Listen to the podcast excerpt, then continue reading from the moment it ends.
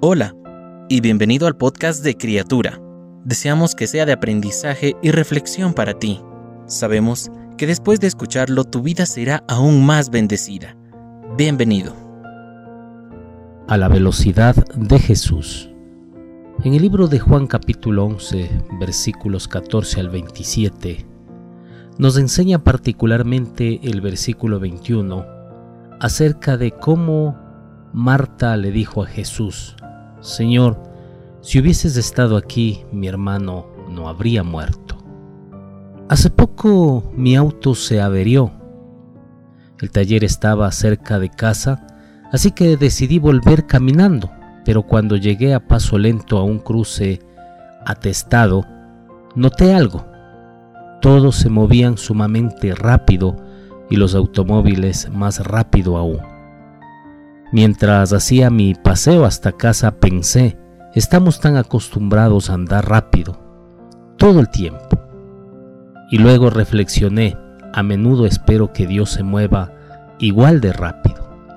Quiero que sus planes se adecúen a mi veloz cronograma.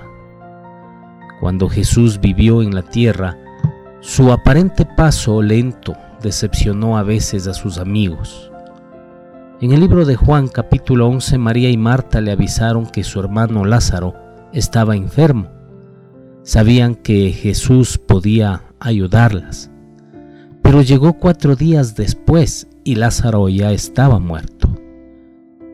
Y esa fue la expresión de Marta que le dijo, Señor, si hubieras estado aquí, mi hermano no habría muerto. ¿Te identificas con la decepción de Marta? Yo a veces sí. Anhelo que Jesús sea más rápido para contestar mis oraciones. Otras parece que llegara tarde, pero su horario soberano es diferente del nuestro. Él lleva a cabo su obra salvadora según su agenda y el resultado final exhibe su gloria y bondad de maneras mucho más grandiosas que nuestros planes. Padre, ayúdame a confiar en tu bondad y en tus tiempos. ¿Cuándo te decepcionaste ante la aparente falta de respuesta de Dios a tu oración hasta que te diste cuenta de que estaba haciendo algo más grandioso? Gracias Padre, porque cada cosa que tú haces en nuestras vidas es incomprensible. Gracias Padre porque tú nos ayudas a entender que las cosas son en tu tiempo, mas no en el nuestro. En el nombre de Jesús te damos gracias. Amén. Cada una de las palabras que se dijeron hoy fueron un mensaje directo del Señor para ti.